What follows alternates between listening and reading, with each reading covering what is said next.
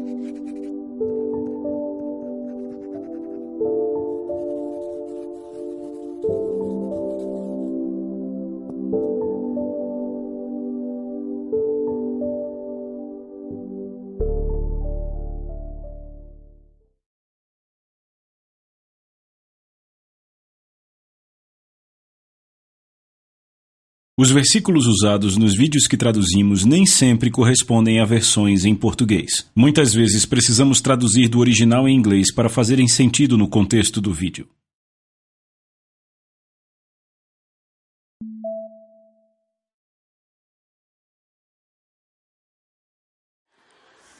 Eu quero falar com vocês sobre a terceira experiência mais poderosa que já tive em minha vida. A primeira experiência mais poderosa, eu vou falar rapidamente aqui dela. Uh, meu pai morreu afogado quando eu tinha três anos. E a minha mãe, minha mãe casou com um homem muito violento quando eu tinha cinco. Ela se divorciou dele quando eu tinha treze. E, e quando a minha mãe se divorciou, passamos um tempo muito difícil. Minha mãe estava coberta de psoríase por todo o corpo. E tínhamos um estranho rondando a nossa casa por quase um ano. A polícia passava lá cinco, seis vezes por semana, tentando encontrar o um invasor. Uma vez ele invadiu o meu, o meu quarto. Na verdade, ele entrou na nossa casa duas vezes, uma no meu quarto. Uma noite, a minha mãe dormia com uma espingarda no sofá e eu dormia com um rifle 22. E ele, ele entrou no meu quarto cerca de três horas da manhã. E, e eu acordei eu peguei a minha arma, ele pulou pela janela, eu atirei nele e não acertei. E eram tempos muito difíceis, sabe? Eu tinha cerca de 15 anos. E eu não fui criado para crer num Deus, nem fui criado para ser ateu. Simplesmente nunca fomos numa igreja, nunca falamos de Deus. E naquela noite, na noite após o incidente, eu disse em alta voz: Se existe um Deus, se você curar a minha mãe, vou descobrir quem você é e te servirei a vida inteira. E uma voz audível disse: Meu nome é Jesus Cristo, você terá o que pediu.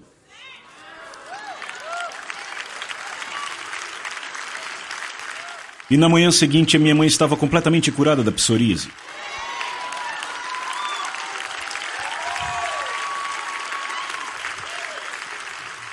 Cerca de uma semana depois, a voz voltou e disse: Meu nome é Jesus Cristo. Você disse que me serviria se eu a curasse, eu estou esperando. Então, nos três anos seguintes, eu busquei a Deus, fui de igreja em igreja. É claro, eu não sabia aonde ir, eu só sabia que aquele Deus não era Buda, não era Maomé. A, a única coisa que eu sabia era que o nome dele era Jesus, porque ele disse, a voz disse: Meu nome é Jesus. Então, quando eu tinha 15 anos, eu conheci a minha esposa quando ela tinha 12 e casamos quando ela tinha 13. É uma história real. Não, brincadeira, só para mostrar como nossas famílias eram. Casamos quando ela tinha 17, então nós acabamos quando eu tinha 18 e ela tinha 15. Acabamos nesse grupo e alguém, um amigo meu, com quem eu trabalhava, disse: Venha a esse grupo. E eu ainda estava na busca, não tinha encontrado Deus ainda. E eu entrei nesse grupo e tinha um monte do pessoal de Jesus. Quantos foram salvos pelo movimento Jesus? Eu não sabia quem era o pessoal de Jesus. Alguns aqui são muito jovens para conhecer o movimento Jesus. Então, eu acabei com esse pessoal de Jesus, era uma casa, cerca de cento, 115 jovens ali e se você chegasse atrasado tinha que sentar na frente da casa, colocavam alto-falantes nas janelas. E era nessa época que o pessoal cantava Aleluia. Conhecem essa música? E então sentávamos no chão, na sala, no meio de todo aquele pessoal de Jesus e a minha namorada, e um homem pregou uma mensagem bem simples, e enquanto estavam adorando, cantando músicas como eu acabei de mostrar, a propósito, vocês não me querem no grupo de louvor, eu definitivamente não serei convidado. Eu atraio demônios. É quase como uma anti-unção. Enquanto estávamos adorando, pessoas jovens se levantavam e diziam: Jesus me curou, de câncer, Jesus me libertou, Jesus, Jesus restaurou a minha mente, Jesus me curou de epilepsia. E continuavam levantando, aqueles jovens levantavam e testemunhavam dos milagres que Deus havia realizado em suas vidas, e eu disse a mim mesmo: Deus que falou comigo está aqui. E então, uh, no final, uh, no final da adoração, um, um, jovem um pouco mais velho que eu disse: se você se você está aqui e quer aceitar Jesus, levante sua mão. Eu disse: ah, está falando comigo. Levantei a mão e ela também. Recebemos Jesus, aquele jovem veio, falou conosco, e eu vou repetir: ele tinha cerca de três anos a mais que nós. Ele sentou no chão conosco, ele explicou o Evangelho em termos bem simples e disse que éramos nascidos de novo. E ele disse para mim e também para a minha então namorada Kathy: Você nasceu de novo, é como um bebezinho e precisa de um pai. E eu disse a ela: tenho precisado de um pai a vida inteira. E ele trouxe alguns jovens e perguntou qual desses você quer que seja o seu pai. E eu peguei o de melhor aparência. E aquele foi o começo, foi a minha introdução ao corpo de Cristo aquela noite. E eu nunca mais saí desde então.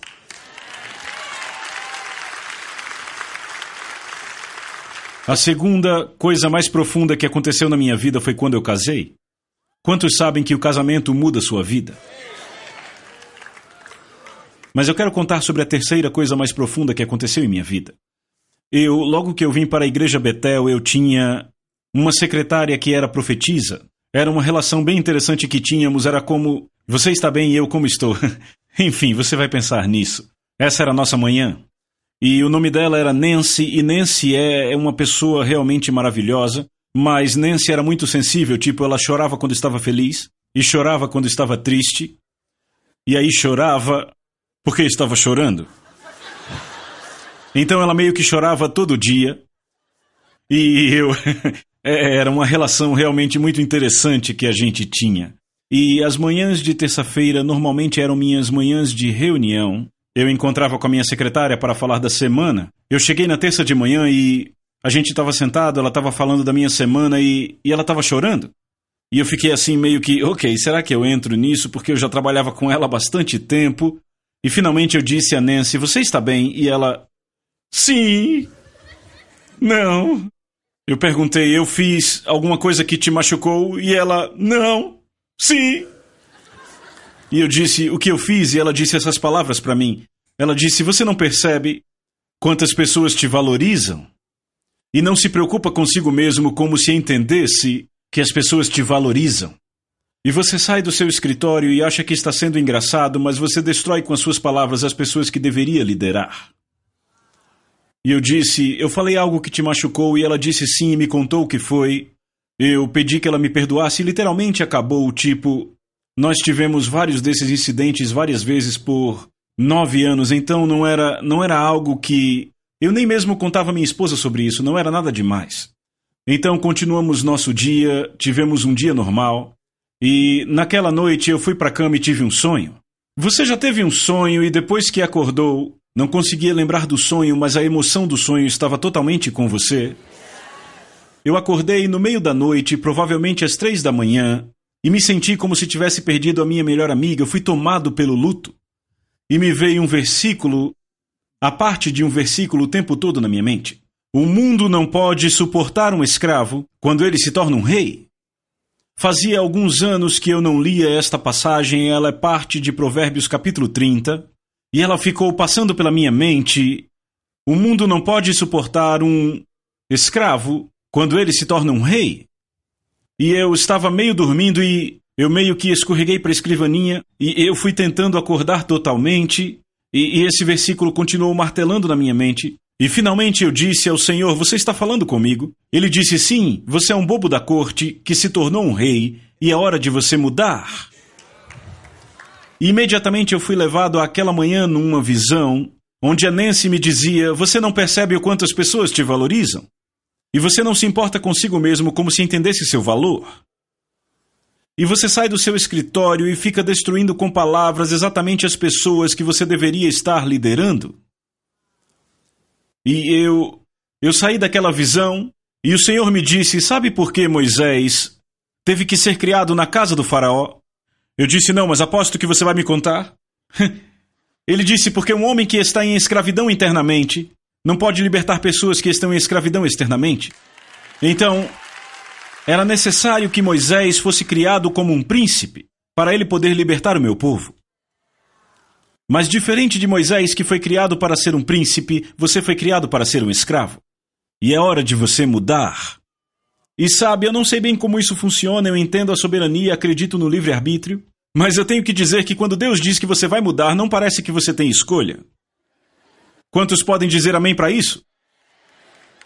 E eu comecei a encontrar o amor de Deus de uma forma que eu nunca tinha encontrado antes. Eu estava lendo o livro de Gênesis naquela época, no meu tempo de devocional, e eu realmente me vi relacionado com Jacó. Todos aqui lembram de Jacó? Lembram que o pai dele não gostava dele, o irmão dele não gostava dele, mas a mãe o amava. Quantos sabem que sua mãe sempre te ama? Você pode ser um viciado e sua mãe diz: ele está treinando para ser farmacêutico. Entende o que eu digo? E Jacó Jacó vai para um poço e ele vê aquela mulher e, e ele quer casar com ela. E acontece que ele acaba, sabe, na, na casa do pai dela e diz: Eu quero casar com sua filha Raquel. E o pai diz: Você trabalha para mim sete anos e pode ter Raquel? Eu acho que a gente devia voltar para isso. Eu tenho duas filhas. Essa coisa de pagar pelo casamento da filha, sem chance. Mas eu também não acho que deveríamos fazer a moda dos filisteus. Mas então. Daí o homem, uh, Labão, diz: Você trabalha para mim por sete anos e você pode ter Raquel? E você conhece a história, ele trabalha por sete anos e eles fazem um grande casamento e, e, e ele acorda de manhã e na manhã da lua de mel, Lia está na sua cama. Bem, eu não sei por que ele levou a noite inteira para perceber que era Lia, mas graças a Deus por Thomas Edison. E ele sai da tenda de lua de mel e diz: Eu não trabalhei para ter Raquel. Sim, trabalhou. Bem, essa se parece com Lia. E Labão diz a ele: Bem, ouça, nós sempre casamos. As mais velhas primeiro. Ah, e levou sete anos para você me dizer isso. Mas você ainda tem crédito para Raquel? você fica com Lia e trabalha mais sete anos para mim. E então, Jacó trabalha para o seu sogro por 14 anos e vive infeliz. As suas esposas não se entendem, os seus não gostam dele, seu pai não gosta dele, seu irmão não gosta dele. Ele está vivendo uma vida infeliz. E finalmente ele diz para o seu sogro: Sabe, eu vou pegar minhas esposas e deixar você. E o seu sogro lhe diz: Não, não, não vá embora. Se você ficar comigo, eu ainda lhe dou um bônus. Na verdade, esse é o complemento de Cris Valoton para a Bíblia. Ainda não foi lançado. E Jacó diz: Labão diz: Veja, se você ficar comigo, uh, uh, fique comigo, eu te dou mais um bônus. E Jacó disse: Ah, não importa, o acordo que façamos, você já mudou tudo dez vezes. E o que Jacó tinha percebido é que ele tinha casado com uma família, ele é um mentiroso e casou com uma família que mentia mais do que ele. E finalmente Jacó diz a ele: Ouça, eu vou separar todos os cordeiros e cabras salpicados e malhados. Os que forem salpicados e, e malhados são meus, e os de cor única são seus. E então Jacó faz essa coisa maluca. Quantos conhecem a história, Gênesis 30? Ele vai até os bebedouros, onde os cordeiros e cabras bebiam e cruzavam. E quando os cordeiros e cabras fortes estão cruzando, ele pega varas e, e ele e ele faz salpicos e manchas nelas. E ele as põe na frente e ouça, não dá para reproduzir esse tipo de coisa. E ele coloca diante dos cordeiros e cabras fortes enquanto iam beber e cruzar. E a coisa mais louca do mundo acontece. Todos os cordeiros e cabras fortes dão ovelhas e cabras salpicadas e malhadas. E todos os animais fracos, sabe, ele não punha, ele só colocava as varas na frente dos animais fortes quando cruzavam. E e o resultado é que todos os animais fortes eram salpicados e malhados, e aquele se arrastando com o olho pendurado, eram os de Labão. E Jacó se torna realmente rico. E um dia eu estava lendo essa história e no meio dela o Senhor me disse: é hora de você mudar. E me veio essa ideia de que essa não é uma lição de agricultura. E eu comecei a perceber que Deus está compartilhando, dizendo e nos ensinando como suas ovelhas se reproduzem. Nós não nos tornamos o que queremos nos tornar, mas nos tornamos o que vemos no bebedouro da nossa imaginação. Garotas, antes dos espelhos haviam poças d'água. Você iria para o bebedouro e lá ia conferir seu penteado e fazer o que quisesse com seu rosto. E o que eu tiro disso é o seguinte: Provérbios diz: como o homem pensa em seu coração, assim ele é. E o meu ponto é, e o que eu começo a ver, é que você não se torna o que quer se tornar. Você se torna o que vê no bebedouro da sua imaginação. E eu descobri que há duas formas de viver. Você pode passar sua vida reagindo ao que você não quer ser, ou pode passar sua vida respondendo à visão que Deus deu para a sua vida.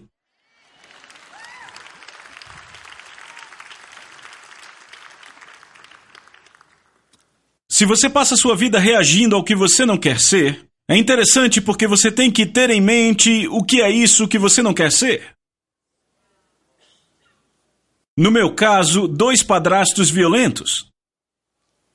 Eu percebi que eu estava me tornando Exatamente como as pessoas que eu odiava. Eu costumava aconselhar nos meus primeiros três anos na Betel, eu sei, assustador, não é? E eu me lembro que eu nunca encontrei um molestador de crianças que não tenha sido molestado. E em algum momento no aconselhamento eles diziam algo tipo: Eu jurei que eu nunca seria como meu irmão, meu primo, meu tio, minha mãe, meu pai, que abusou de mim e eu me tornei exatamente a pessoa que eu odiava. E eu comecei a perceber que você não se torna o que quer se tornar, mas se torna o que você vê no bebedouro da sua imaginação. E eis o desafio: para eu não me tornar exatamente como os meus padrastos que me batiam, eu tinha que ter em mente o que era que eu não queria me tornar. Estão comigo, mas a questão é que você se torna o que você vê. E para não me tornar como os meus padrastos quando eu reagia na vida, eu ficava, eu não quero me tornar como eles, mas o problema é, eu estou imaginando isso que eu não quero ser e me tornando não o que eu quero ser, mas o que eu estou imaginando no bebedouro da minha imaginação. Alguém uma vez disse: Você não é o que pensa que é. E você não é o que você pensa que você é, mas você se torna o que outras pessoas pensam que você é. John Maxwell disse: Não, isso não é verdade. Ele disse: Você não é o que você pensa que é, o que outras pessoas pensam, mas você se torna o que você pensa que a pessoa mais importante na sua vida pensa que você é. Você entendeu? E eu comecei a perceber que é verdade. Se a pessoa mais importante na sua vida é Deus, então você se torna o que você pensa que Deus pensa de você. Entenderam? Se a pessoa mais importante, entenda isso, se a pessoa, se a pessoa mais importante na sua vida é Deus, então você se torna o que você pensa que Deus pensa de você. Mas se o que você pensa que Deus pensa de você não é o que Deus pensa de você, então você não se torna o que Deus pensa de você, mas se torna o que você pensa que ele pensa que não é o que ele pensa. então veja, por isso que você tem que ser transformado, porque o que você pensa que ele pensa não é o que ele está pensando. Entenda, você pode mudar sua vida, mas se não mudar seus pensamentos, não mudará a vida.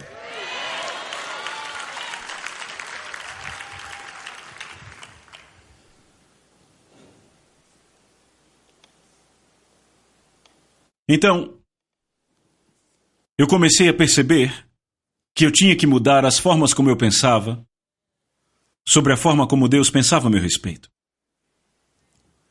Mais tarde, Jacó vai em Gênesis, capítulo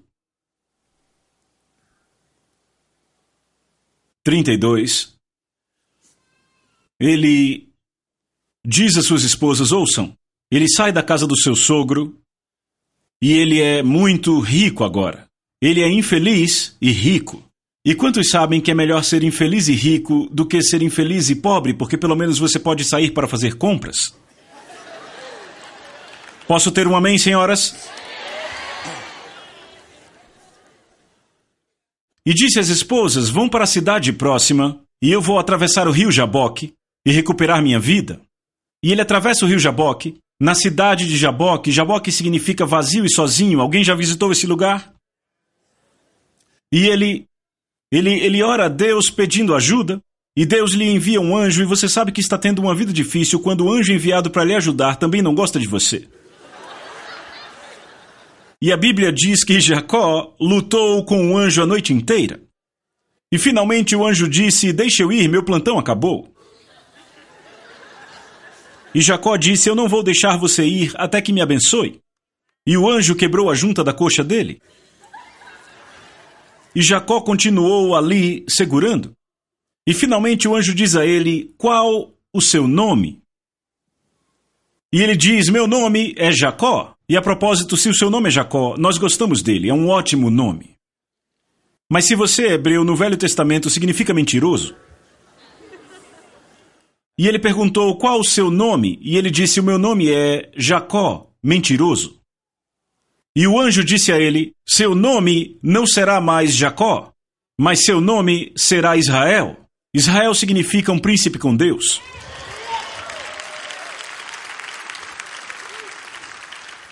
Eu amo essa parte. E Jacó diz ao anjo: E qual o seu nome? E o anjo diz: Ora, isso não é da sua conta. Eu sempre me perguntava por que o anjo não quis dizer o nome a Jacó. Até que eu li em Coríntios quando Paulo diz: Acaso não sabeis que havereis de julgar os anjos? Quantos sabem que tem um cara no céu arrastando uma perna?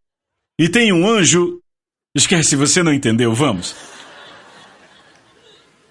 Ouça, se você luta com um anjo a noite inteira, por uma bênção, ele quebra sua perna e você segura, ou ele desloca sua perna e você segura. Você deixaria ele ir só porque ele te chamou de um apelido? Eu não, eu quero umas coisas aqui.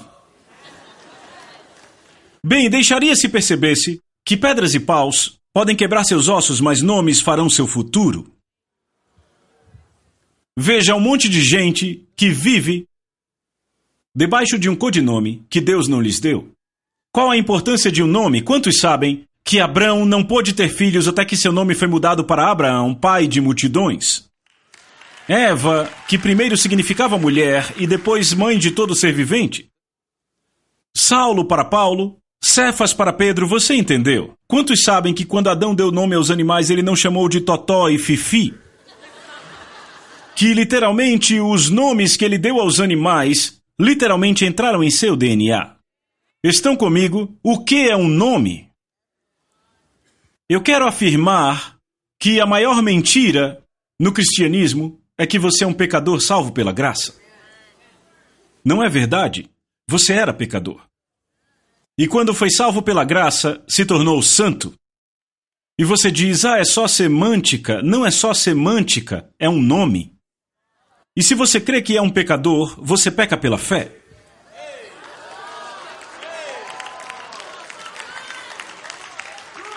Porque você foi justificado pela fé. Quantos entendem que Paulo disse: enquanto ainda éramos pecadores, Cristo morreu por nós? E a observação que ele está fazendo é que quando ainda não merecíamos, antes de merecermos, o seu amor é tão maravilhoso que antes mesmo de merecermos, ele morreu por nós. Mas a questão é que antes de você merecer, ele morreu por você, mas você agora merece. Porque quando você recebeu Jesus Cristo, você se tornou uma nova criação. A palavra nova aí significa nunca antes criada. Você se tornou um protótipo? ok, vamos nós. Quando você aceitou Jesus Cristo, você se tornou uma criatura que nunca antes havia existido no planeta. Você literalmente se tornou uma nova criação. As coisas velhas, as coisas velhas passaram e tudo se fez novo. Não está nem mesmo na sua natureza pecar. E você diz, ah, eu sei que o pecado ainda opera. É, ainda opera. Mas quantos entendem que não é sua natureza pecar? Não estou dizendo que você não pode pecar, mas não é sua natureza. Há um rio que flui do seu espírito, que flui para o trono, que flui. Se você não remar contra, acaba na casa de Deus. Na verdade, você foi criado para a glória. Sabe o versículo em Romanos 8, 28 que diz: todas as coisas cooperam para o bem daqueles que amam a Deus, chamados segundo o seu propósito. Já se perguntou por quê? O próximo verso diz: Aos que de antemão conheceu, e aos que predestinou, chamou, e aos que chamou, também justificou, e aos que justificou, ele glorificou. Quantos sabem que aqueles a quem ele conheceu, predestinou? Ele te predestinou para a glória, por isso que todas as coisas cooperam para o seu bem.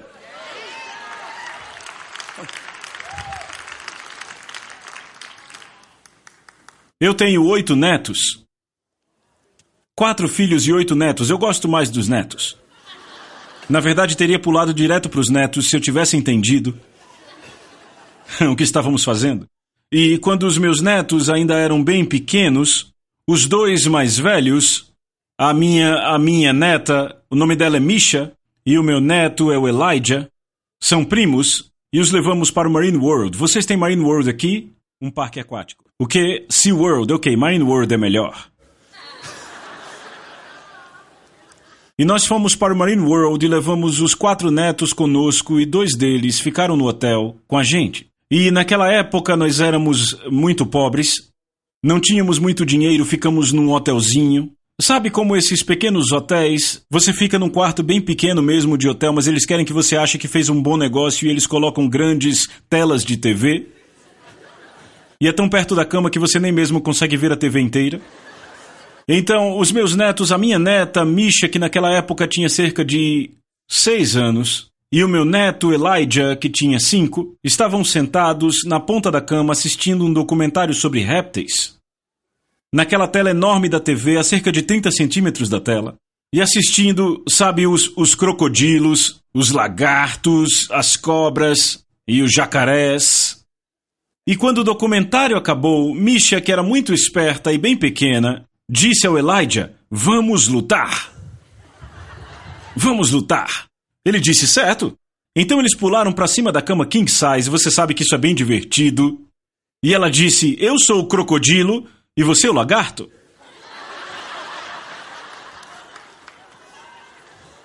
E ele, tá bom. Então eles se encaram e ele, e ele, e ele agarra ela, joga na cama, ele pula em cima dela e ela não pode, não pode, você é o lagarto.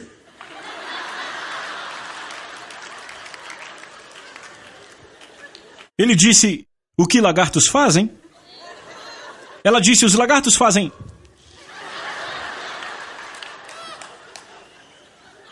E ele, tá bom, eu tava apenas observando assim da porta do banheiro, sabe? Pensando que engraçado. E então ela. E ela agarra ele, joga ele na cama e ela em cima dele, a mãozinha dele assim, e ele E ele conseguia empurrar ela, mas toda vez que ele tentava, ela não pode, você é o lagarto.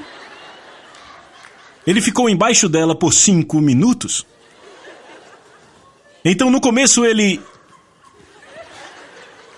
E depois de um tempo começou a estranhar.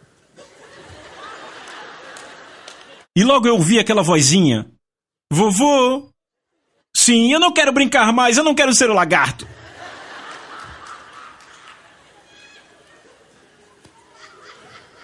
E eu percebi que o mesmo acontece com a igreja. O diabo se torna o poderoso crocodilo. E a gente é o lagarto. E dizemos coisas de lagarto, como: bem, irmão, eu não sei o que faremos sobre isso, vamos dar as mãos e orar em línguas.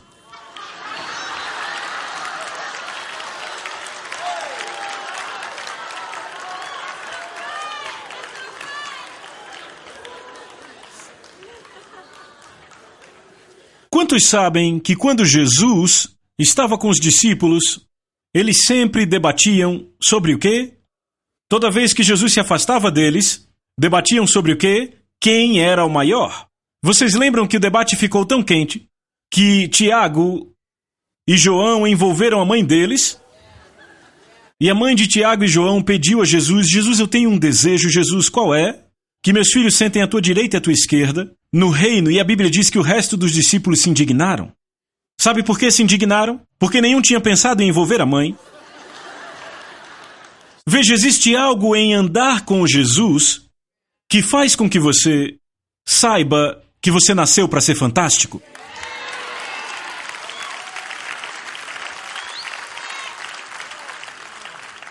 Vocês sabiam que o Evangelho de João é o único evangelho que chama João de o discípulo que Jesus amou?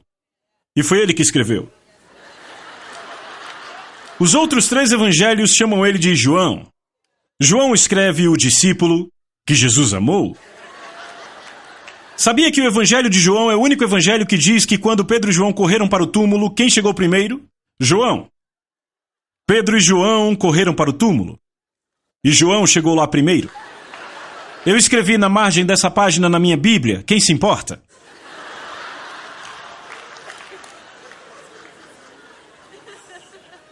E quando eu vejo. quando eu vejo isso.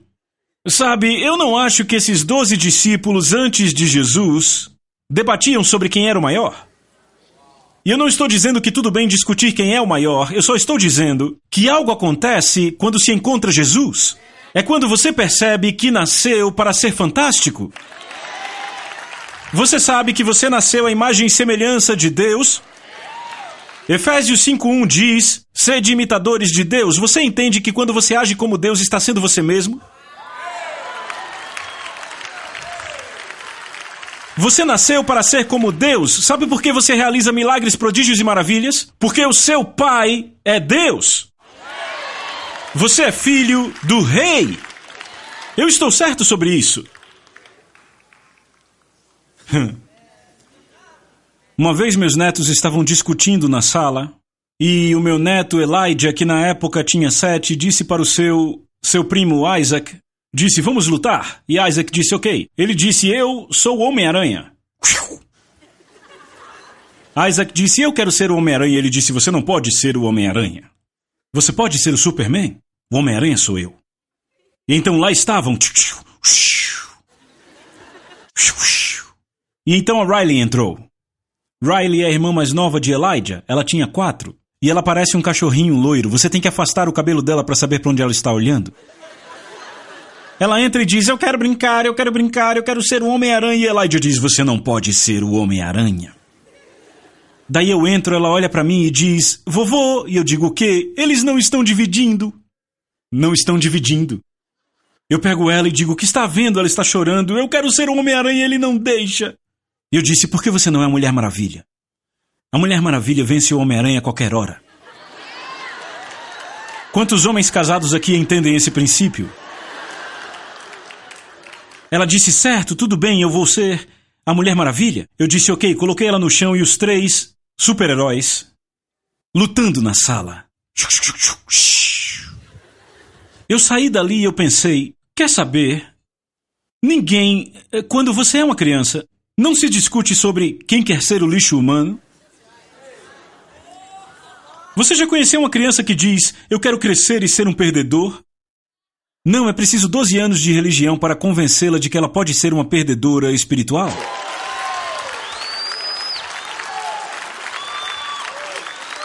Porque parte do ser criança é que você sabe que nasceu para ser fantástico. Alguém tem que te convencer do contrário.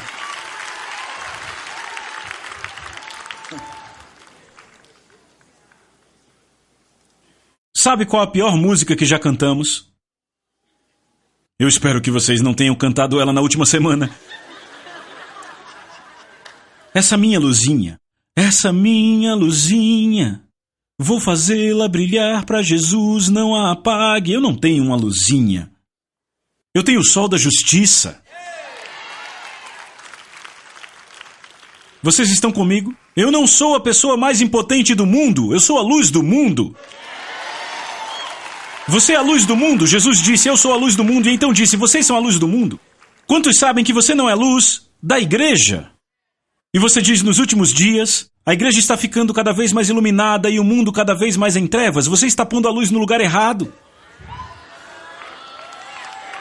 Jesus disse: Não se acende uma candeia para pôr debaixo de um cesto. A igreja está se tornando um cesto, sabe? São lagartos impotentes, tipo. Jesus disse: Vocês são a luz do mundo. Uma cidade iluminada sobre um monte não pode ser escondida. Se o mundo está ficando mais escuro, não é porque o mundo está ficando mais escuro, é porque a igreja não está brilhando. Jesus disse: Fazei discípulos de todas as nações. Eu te digo, a baixa autoestima está nos matando. Toda vez que você pensa mal sobre si mesmo, está insultando Deus que te fez e, e a imagem conforme a qual você foi feito. Quantos sabem que Deus, o Pai, foi o artista, Jesus foi o modelo e você é a pintura?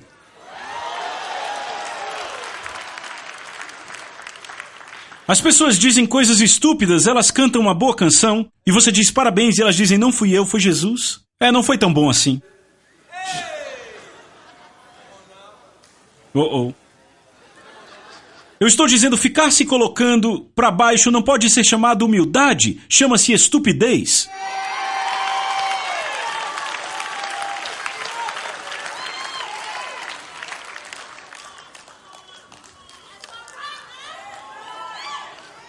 Você é chamado sacerdócio real, nação santa.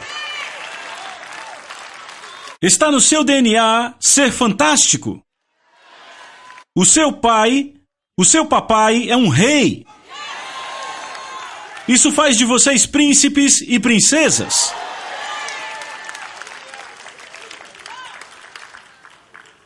Essa é a verdade. E na minha cabeça, sabe os muçulmanos, eles estão discipulando cinco nações, cristãos zero. O que importa no que você crê? Jesus disse: ama o teu próximo como a ti mesmo. Como? Como é uma grande palavra. Você tem que conhecer o seu como.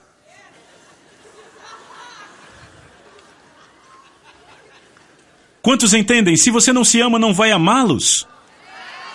A melhor coisa que você faz pelo seu próximo é se amar. Sabe, se você tenta amar o outro mais do que se ama, você está sabotando a sua relação. Eu esqueci que horas eu tenho que terminar. Alguém pode me dizer? Tem um relógio ali, mas não diz em que sentido está indo? Já deveríamos ter acabado?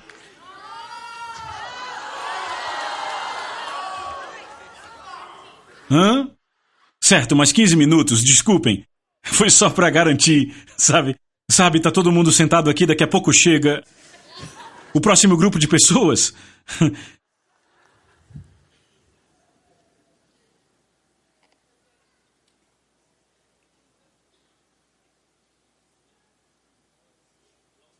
Eu estou tentando, estou vendo aqui. Vendo se eu tenho algo mais a dizer.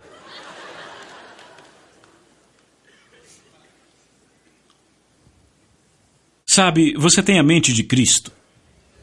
1 Coríntios capítulo 2 tem sido citado erradamente tantas vezes. Olhos não viram, nem ouvidos ouviram, nem penetrou o coração humano tudo o que Deus quer fazer por aqueles que o amam. Sabia que isso é do Velho Testamento citado no Novo Testamento?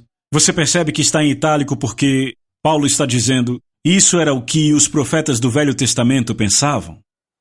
No Velho Testamento disseram: olhos não viram, ouvidos não ouviram, nem penetrou o coração humano o que Deus tem preparado para aqueles que o amam.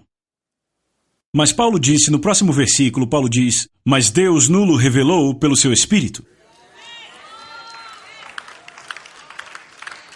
Porque o Espírito conhece todas as coisas. Ele disse: O Espírito do homem. Na verdade, eu acho que deveríamos ler o versículo. Mas nós. Uh, nananana, ah, tá aqui, achei. Mas Deus nulo revelou pelo Espírito, porque o Espírito a todas as coisas perscruta, até mesmo as profundezas de Deus. Porque qual dos homens sabe as coisas do homem, senão o seu próprio Espírito que nele está? A propósito, o diabo não conhece os seus pensamentos, a não ser os que ele lhe deu.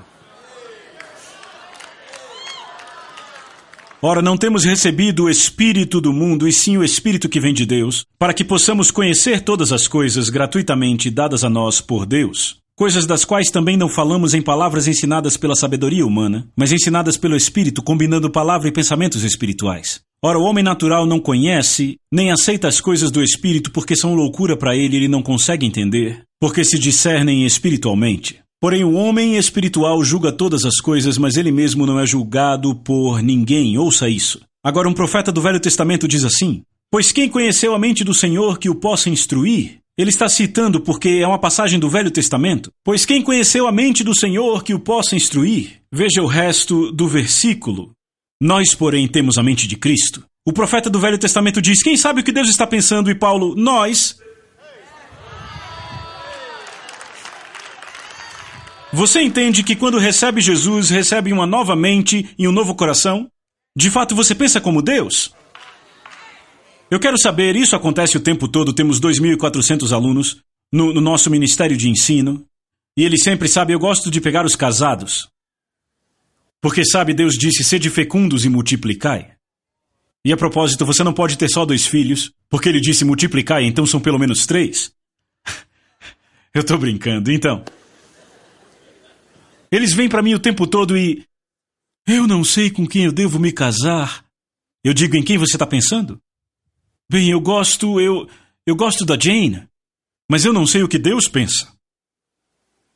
Bem, o que você pensa?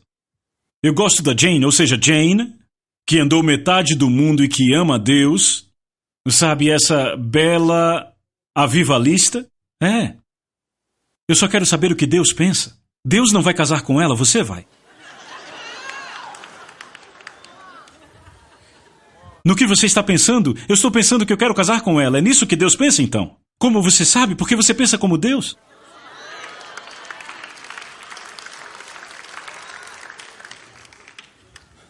Tudo o que pedirdes quando orardes. Sabia, quando você ora, quando você está na presença, você pensa como Deus? E dizem, a vontade de Deus é um mistério. É um mistério para as pessoas que não o conhecem, mas para as que o conhecem. Você está comigo? Eu estou apenas dizendo que vocês são filhos e filhas do Rei. O que é um mistério para todo mundo não é um mistério para você. Efésios capítulo, capítulo 3 diz que a multiforme sabedoria de Deus se torne conhecida pela igreja dos principados e potestades. Então, aquilo que os anjos desejam ver, você já sabe. Você está comigo? Então, esse é o seu trabalho, a sua missão que você deve aceitar. Você nasceu para destruir as obras do diabo e fazer história. Vocês são fazedores de história. Ô oh, irmão, o mal está dominando o mundo. Ouça, quando você entra em cena.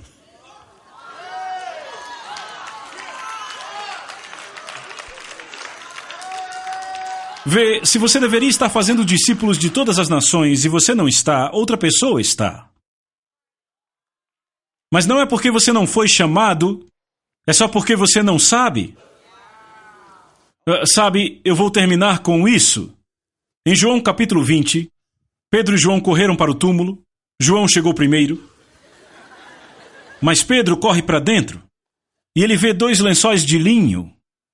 Um que cobria a cabeça de Jesus, que foi pego e deixado num lugar à parte, e o outro que cobria o corpo ainda no mesmo lugar. Por quê? Porque quando Jesus ressuscitou, quantos entendem que Jesus é a cabeça do corpo? A cabeça foi revelada, mas o corpo ainda tinha que ser revelado. Você está comigo? Eu quero terminar com isso. Romanos 8, ouçam.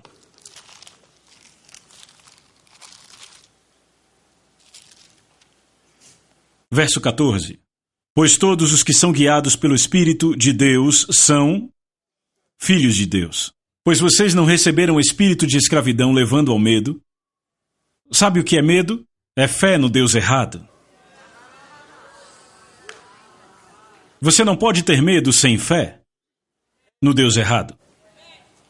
Mas nós recebemos o espírito de adoção pelo qual clamamos Abba, Pai, ou seja, Papai, Pai. O próprio Espírito testifica com o nosso espírito que somos filhos de Deus. Ora, se somos filhos, também somos herdeiros de Deus. Você entendeu? Você é herdeiro de Deus. Co-herdeiros com Cristo Jesus, e se sofremos com Ele, também com Ele seremos glorificados, pois considero que os sofrimentos do tempo presente não são dignos de serem comparados com a glória, com a glória a nós revelada, pois a ardente expectativa da criação aguarda a revelação dos filhos de Deus. Pois a criação está sujeita à vaidade não voluntariamente, mas por causa daquele que a sujeitou, na esperança de que a própria criação será redimida do cativeiro da corrupção para a liberdade da glória dos filhos de Deus. Você pegou o que ele disse? Está dizendo que o diabo sabe quem você é. Deus sabe quem você é. Os anjos sabem quem você é. A criação sabe quem você é. Você é o único que não sabe quem você é. E toda a criação está esperando que você seja revelado para que ela seja redimida da corrupção, para a liberdade da glória. Da glória de quem? De Deus, não da glória dos filhos de Deus. Você nasceu para a glória, fique de pé. Você nasceu para a glória, diga para o seu vizinho: Eu nasci para ser fantástico. Vire para o outro vizinho e diga: Eu sou fantástico. Eu vou orar por vocês, todos vocês. Coloque suas mãos assim em uma coisa aqui da igreja Betel. É um pequeno ato profético. Senhor, eu libero a sua graça sobre cada pessoa neste lugar. Repita isso. Repita: Eu nasci de novo na família real de Deus. Eu sou filho do Rei. Eu já estou assentado em lugares celestiais, com Cristo, muito acima de todo principado e potestade. Eu fui designado para uma missão e recebi dons para destruir as obras do diabo e trazer o reino aonde quer que eu vá. Aonde quer que eu vá, o reino vai comigo. Eu sou a luz do mundo. As trevas fogem de mim. E eu estou aqui hoje para ser completamente equipado para toda boa obra que eu intencionar fazer. Em nome de Jesus. Amém. Deus os abençoe. Obrigado.